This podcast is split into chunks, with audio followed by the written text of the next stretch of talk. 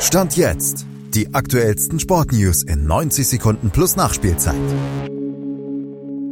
Ihren großen Worten ließen die Bayern im Topspiel gegen Leverkusen keine großen Taten folgen. Im Gegenteil, sie kriegten heftig auf die Mütze.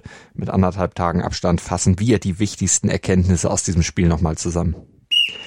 Bayer demontierte Bayern mit 3 zu 0, weil Xabi Alonso sein Gegenüber Thomas Tuchel auscoachte. Tuchels Ideen für seine Mannschaft, die plötzliche Umstellung auf Dreierkette und dann eine späte Korrektur fruchteten überhaupt nicht. Bei Alonso dagegen klappte nahezu alles. Abläufe wie im Schlaf, unabhängig vom Personal, denn Alonso hatte ja sogar ordentlich durchgewechselt, musste ja auch auf einige etatmäßige Stammkräfte verzichten.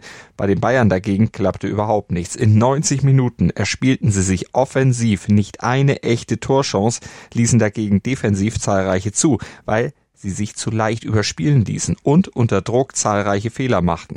Dazu kommt noch besonders bedenklich, dass Bayern München die alte Selbstverständlichkeit abhanden gekommen ist. Wo ist es hin, das unerschütterliche Selbstvertrauen, das Aufbäumen und Zubeißen im richtigen Moment?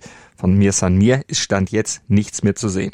Bayern wirkt dagegen eingeschüchtert, zögerlich, unschlüssig auf dem Platz und auch auf dem Transfermarkt. Im Sommer verpatzte man auf der Zielgeraden die Verpflichtung von Holding Six Palinja holte jetzt überteuert Boe und gab, besonders bitter, Stanisic an Bayer ab, der jetzt das wichtige 1 zu 0 machte. Den Rechtsverteidiger hat jetzt also Leverkusen die eigentlich traditionellen Bayern-Tugenden offenbar auch und dazu noch beste Chancen auf Titel in gleich drei Wettbewerben. Bayern bleibt dagegen, stand jetzt erstmal nur die Champions League. In diesem Zustand bleibt die aber Wunschtraum, genau wie die Hoffnung, Bayer trotz fünf Punkten Vorsprung noch abzufangen.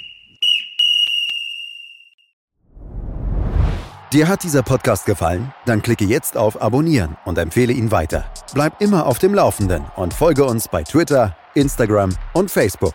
Mehr Podcasts aus der weiten Welt des Sports findest du auf meinsportpodcast.de.